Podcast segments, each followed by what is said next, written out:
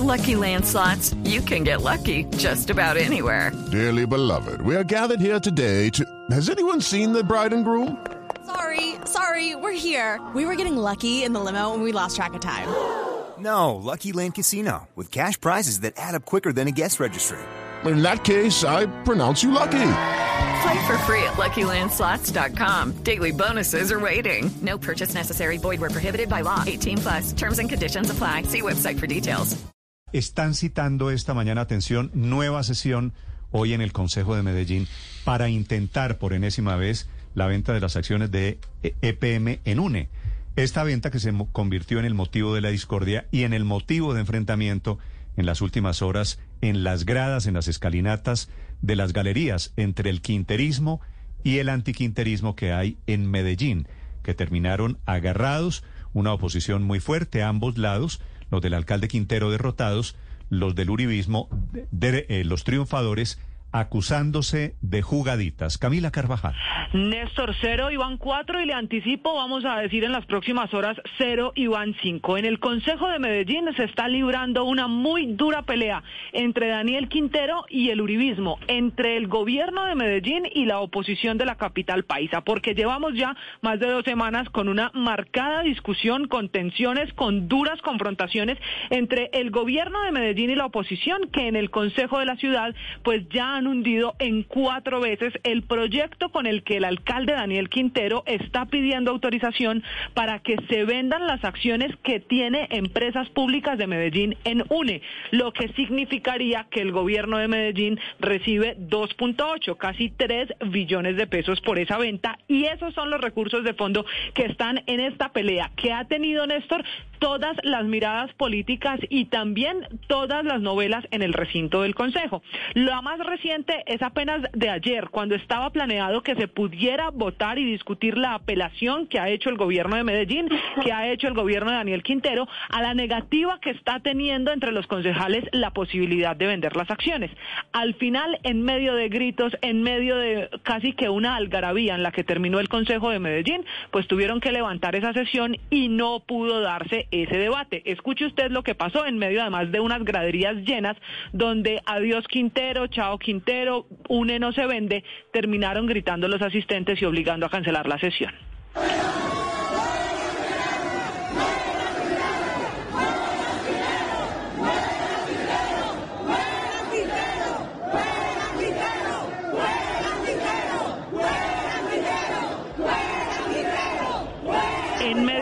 Arengas, Néstor estaba en una esquina, obviamente, el quinterismo, con varios secretarios de gobierno, con el gobierno enviado de Daniel Quintero para promover y para intentar que se apruebe en el Consejo la autorización para vender las acciones de EPM en UNE, y al otro lado estaba la gente, pero también muchos concejales de oposición, unos de ellos terminan saliéndose del recinto y es por eso que ayer no se logra dar ninguna discusión, se levanta la sesión y fue citada para hoy la decisión final con la que sabremos si finalmente van a permitirle al alcalde Quintero vender o no esas acciones.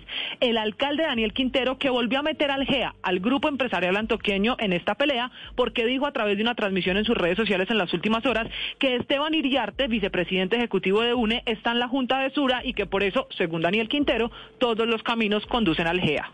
El informe de Milicom, en este informe de Milicom de forma particular se muestra que Esteban Iriarte, que es el vicepresidente ejecutivo, es al mismo tiempo miembro de la Junta de Sura. Ahí están las manos del GEA otra vez metidas y esta mañana le responde Sura diciendo que no tiene nada que ver en esta pelea con UPORUNE por vender las acciones que tiene Empresas Públicas de Medellín. Y le tengo que decir, Néstor, que entonces en el Consejo de la Ciudad citaron para hoy, cuatro de la tarde, para ya tomar una decisión que se acabe esta novela y saber si finalmente el alcalde Quintero o es la oposición la que gana. Yo me voy a atrever a anticiparle lo que va a pasar esta tarde después de haber conversado con la mayoría de los concejales de Medellín. Lo que va a pasar en las próximas horas es que esa votación posiblemente va a quedar con las cargas empatadas. Los votos no le van a dar al alcalde Daniel Quintero y hoy va a caerse la posibilidad de que el alcalde venda las acciones que tiene EPM en UNE pero también le anticipo lo que hará la contraparte, lo que hará el gobierno de Quintero. Va a volver a presentar el proyecto hasta que lo aprueben en el Consejo. En eso están, en esa está la pelea de hoy en Medellín. Camila, ¿qué tiene que ver Sura en esta pelea? La mete el alcalde Daniel Quintero diciendo que hay un vicepresidente en UNE que son las acciones de la empresa que quiere vender el alcalde, que hace parte de la junta directiva de Sura y que como ese vicepresidente también hace parte de la Junta de Sura, dice el alcalde Quintero que todos los caminos conducen a la mano negra del GEA. Usted sabe la pelea que O tiene sea, el alcalde con el, ellos. el silogismo que arma el alcalde es el vicepresidente de Tigo se llama Esteban Iriarte. Esteban Iriarte. Como Esteban Iriarte está en ambas juntas directivas, es Sura la que en realidad quiere sabotear el proceso de venta de las acciones de EPM en UNE. Esa es la teoría que lanza el alcalde Daniel Quintero. ¿Y que por qué. Sura tendría interés en sabotear o en oponerse a la venta de acciones de EPM? Esa pregunta, Néstor, no la responde el alcalde Quintero, que le digo, dice esta frase y lanza esta afirmación, este silogismo en una transmisión que hace en sus redes sociales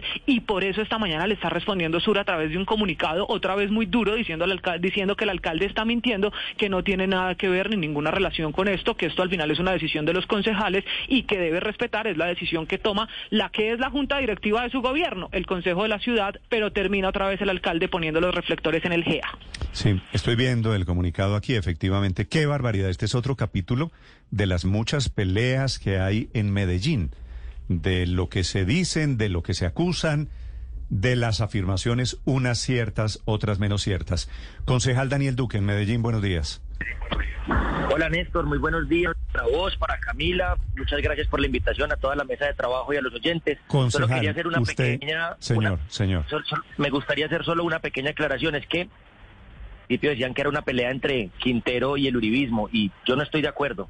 Esto es una discusión entre unas personas que van a las barras del Consejo, que son contratistas de la alcaldía de Medellín, y una ciudad muy diversa con gente de muchas orillas políticas que no compartimos la manera en la que Daniel Quintero ha gobernado la Vale, ciudad. entonces, dicho que usted está contra el alcalde y que usted no es uribista, es así la precisión, ¿no? Sí, señor.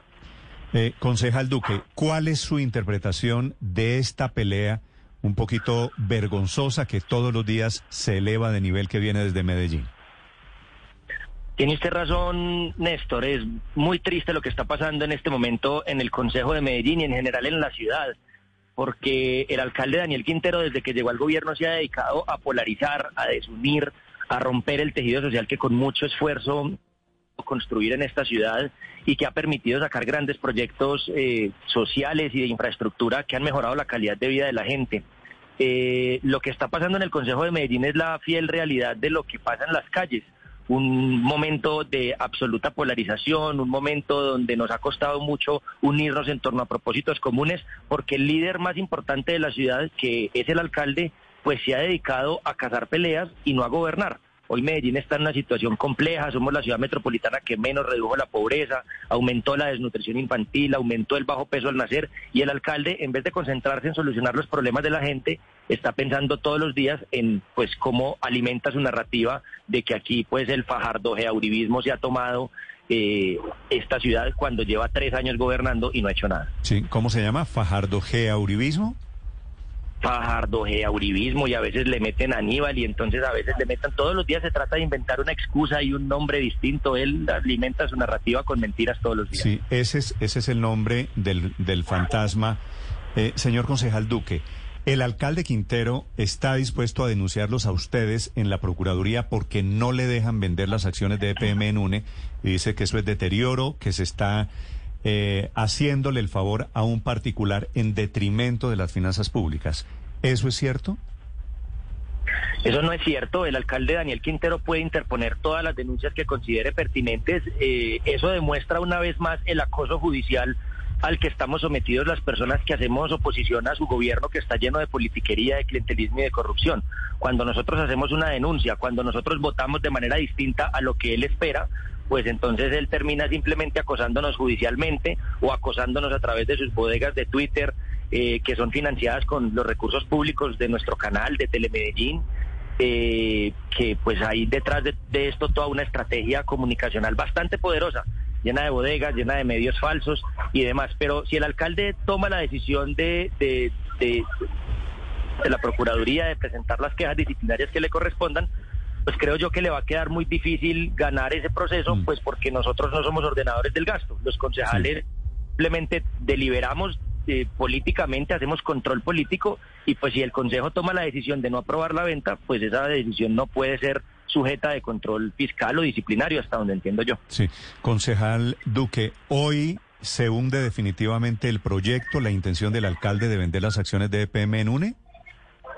Yo no sé, Néstor, eh, habrá que esperar cómo termina esa votación. Inicialmente pareciera que va a volver a quedar 10 a 10. Hay un concejal que se encuentra impedido para votar y si queda 10 a 10, pues efectivamente el proyecto se hundiría. Ahora lo importante es que estas discusiones donde está en juego el patrimonio público, pues sean discusiones que se den en el marco de la democracia, que se den de manera pública, que se que se convoquen de manera previa, no como lo intentaron hacer antier con una jugadita cuando en la mitad de un debate donde estábamos denunciando un descalabro de 30 mil millones de pesos por el escándalo de la chatarrización, de la, en la mitad del debate, como si nada, proponen que se reabra la discusión de UNE cuando no había nadie en las barras, cuando no había control social y cuando ya se había aprobado un orden del día diferente. De manera que hoy también la invitación tiene que ser a que la ciudadanía no como ayer, que no terminemos dejándonos provocar por contratistas a los pues les pagan por ir al consejo, sino que vayamos en una actitud democrática, de escucha, de respeto, de argumentos, de deliberación democrática, que es lo que necesitamos.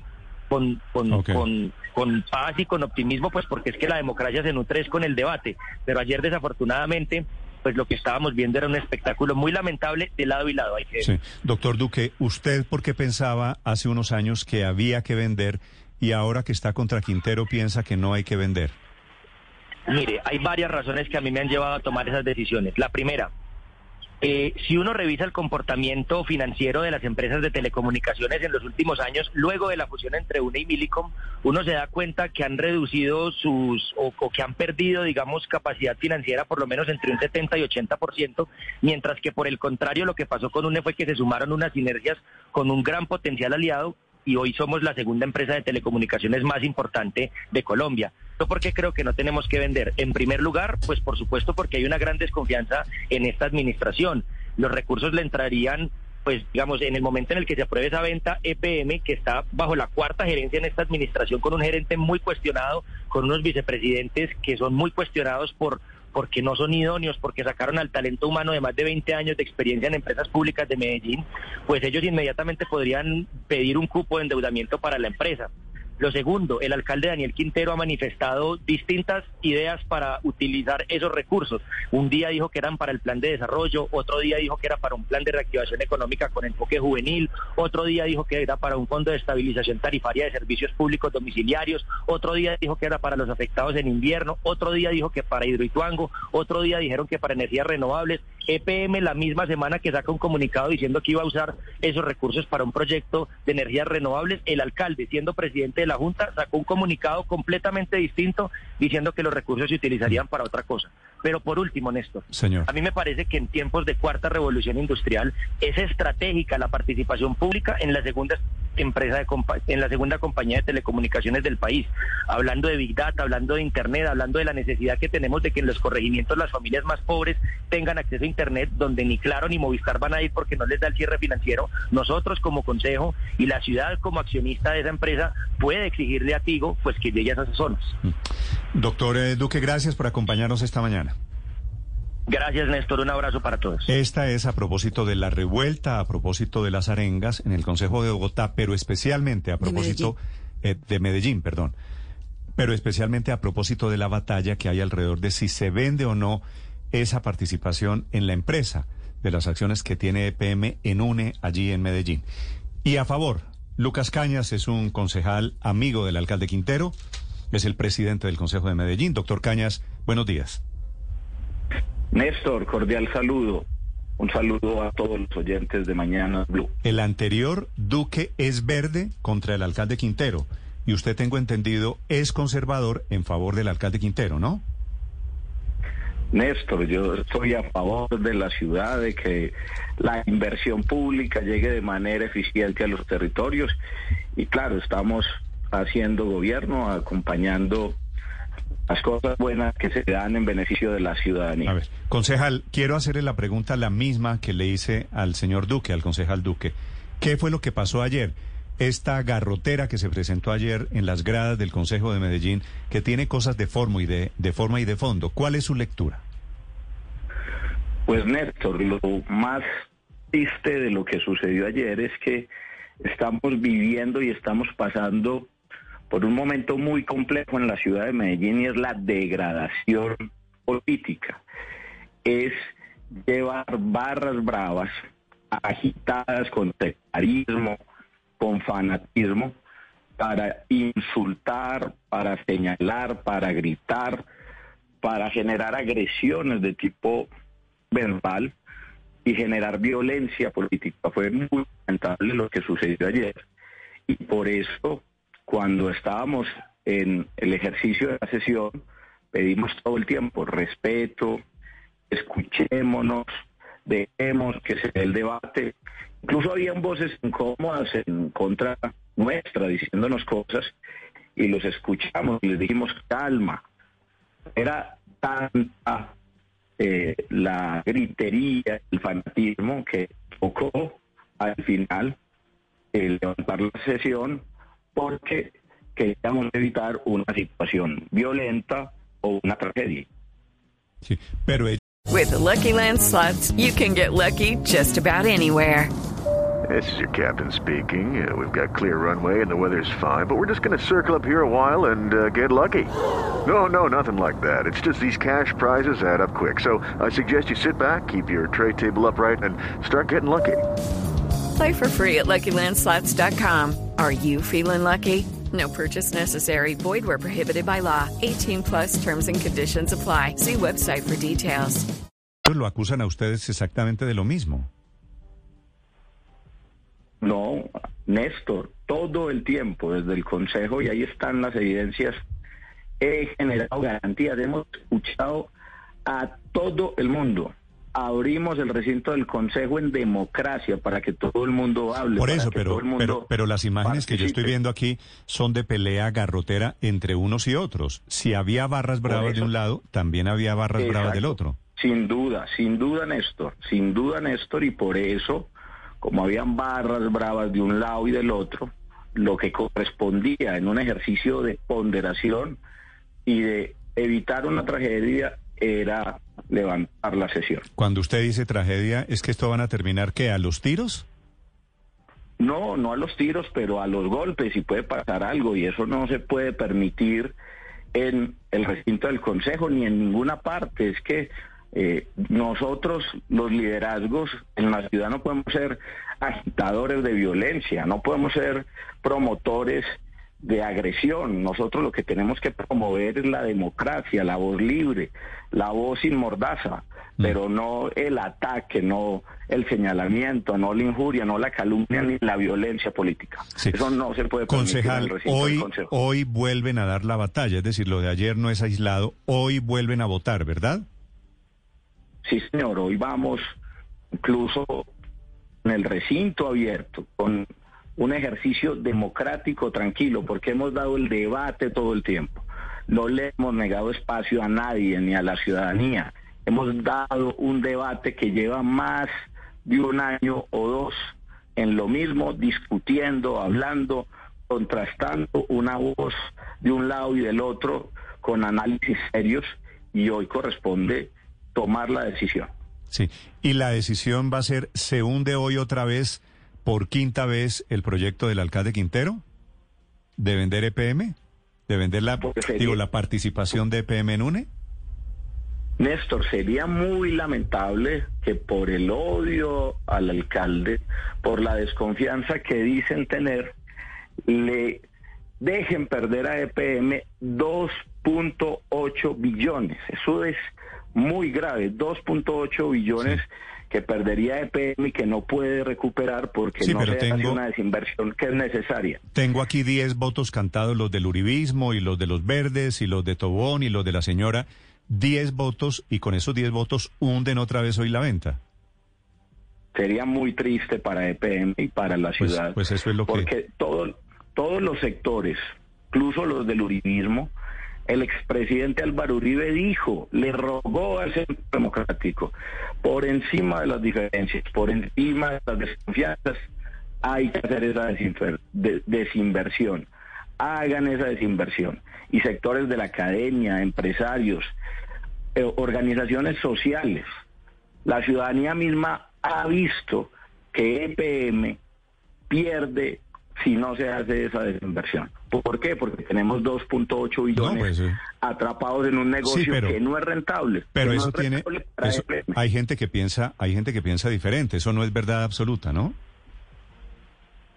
Estamos de acuerdo, Néstor, pero el análisis financiero que tenemos, que ha sido también un ejercicio juicioso, y yo he valorado la coherencia de los que se han mantenido en el no desde el principio, los que han sido claros desde un principio que no, por miradas ideológicas y políticas, pero hay otro sector donde el expresidente Uribe les pidió era necesaria esa desinversión, hacemos un ejercicio de sentarnos con ellos para que ellos pongan las condiciones de manera taxativa y lo que hacen es la jugadita de desgastar al Consejo de que tenemos unas sesiones extras porque se suponía que íbamos a lograr un acuerdo y lo que hacen es mentirle a la ciudad, desgastar la ciudad y vuelven y votan no. No, pero ahí- son ahí es- jugaditas que le hacen daño a la ciudad. Ahí la yo he escuchado todas las versiones, lo que creo es que quienes votan diferente a lo que uno piensa no hacen ninguna jugadita.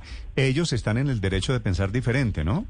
Néstor, sin duda, Néstor, estoy de acuerdo con usted. Yo por eso quiero eh, de manera concreta decirle, hay un sector que desde el principio, que desde el principio, concejales como Dora, Saldarreaga, Simón Pérez, Daniel Duque, desde el principio Luis Bernardo Vélez y otros han dicho no a la venta. Y eso es absolutamente válido y respetable.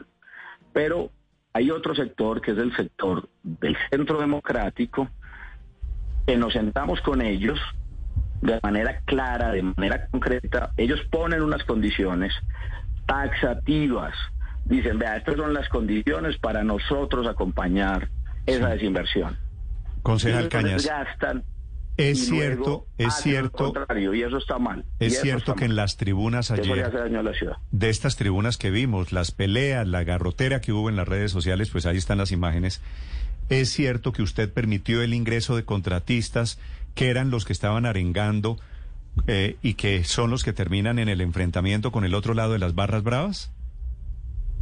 Néstor, yo le di ingreso a la ciudadanía, a todo el mundo. Yo Pero no eran, limité el eran contratistas de la alcaldía. No, no, no tengo, no tengo esa información, Néstor, porque yo no, yo, yo no era el que estaba ahí en portería revisando quién ingresaba o quién no. Yo estaba en el recinto del consejo presidiendo y era mi deber, mi deber garantizar que todo el mundo pudiera estar en el consejo y eso es lo que he hecho siempre. Nosotros no limitamos a nadie, no limitamos a nadie ni cercenamos la voz de nadie. Sí. Concejal, una pregunta final sobre su denuncia de que los constructores de Hidroituango, eh, que es un proyecto para todo el país, esto ya no es solo para los antioqueños, que están haciendo Operación Tortuga. ¿Qué pruebas tiene usted de eso, concejal? Néstor, yo le pedí, yo le he pedido a los organismos de control que indaguen, porque me ha llegado una información de que el consorcio que, ho- que hoy tiene eh, la responsabilidad de que entre en operación la obra está ralentizando el proceso. Y eso sí sería grave para el país, para la seguridad energética de Colombia. Entonces yo lo que estoy pidiendo y estoy alertando a las autoridades es que de manera concreta nos digan si esa información que a mí me llega es verdad o no, es válida o no, porque lo que estamos viendo, Néstor, es que todos los días nos dicen una versión distinta del proyecto, nos anuncian unas fechas y las fechas se cambian. Entonces, ¿qué está pasando? ¿Qué es lo que está ocurriendo? La ciudadanía necesita Pero, solo déjeme hacer una, información clara. una precisión, concejal Cañas. ¿Uno no investiga antes de hacer denuncias? ¿O usted hace la denuncia y después dice, bueno, que investiguen mi tener- sí, denuncia? señor, tenemos, tenemos información concreta, incluso vamos con la información que tenemos, con la investigación que tenemos, vamos a hacer una citación de control político. Es que usted no a dice, usted no dice que tiene la denuncia, usted dice que tiene la certeza de que existe un plan tortuga. Hay, hay, es evidente que hay un plan tortuga, Néstor, porque se para la, el- la, la entrada en operación del proyecto y no nos dicen por qué. se cambian las fechas y no nos dicen por qué. Queremos que le cuenten a la ciudadanía qué es lo que está pasando, porque es que no no tiene sentido que se cambien las fechas. O explíqueme por qué se cambian las fechas. No, es que no hay fecha, es que el alcalde no ha dado fecha. De lo que se trata no, sí se han dado unas fechas, por eso, eh, Néstor, se han dado unas pero dijeron, se pero suponía, se el alcalde suponía- iba a anunciar la fecha, concejal, el alcalde iba a anunciar la fecha en que arrancaba Hidroituango el viernes de la semana pasada. Ahora dijeron que mañana anuncia la fecha. Es decir, han dado, esperemos, dijeron que el, espe- que el día, que el por el bien 26 de julio, ciudad. creo recordar, que el alcalde cumplía años, que después agosto, que septiembre, que octubre, y todavía no hay fecha del comienzo de Hidroituango. Imagínese, Néstor, por eso lo que de manera respetuosa es que las autoridades investiguen qué es lo que está pasando y si de verdad hay un plan tortuga, pues que las autoridades actúen. Si no lo hay, pues ojalá que entre en operación el proyecto más importante que tenemos los antioqueños y que tiene el país. Necesitamos que la energía para Colombia, que es uno de los grandes retos de los nuevos gobiernos, salga adelante. Y ese es el propósito y por eso también activamos las voces de alerta. Es nuestra Vale. responsabilidad como concejales de la ciudad. Concejal Cañas, gracias por acompañarnos esta mañana. Gracias a ti. Gracias. With Lucky Land slots, you can get lucky just about anywhere. Dearly beloved, we are gathered here today to. Has anyone seen the bride and groom? Sorry, sorry, we're here. We were getting lucky in the limo and we lost track of time. No, Lucky Land Casino, with cash prizes that add up quicker than a guest registry. In that case, I pronounce you lucky. Play for free at LuckyLandSlots.com. Daily bonuses are waiting. No purchase necessary. Void where prohibited by law. 18 plus. Terms and conditions apply. See website for details.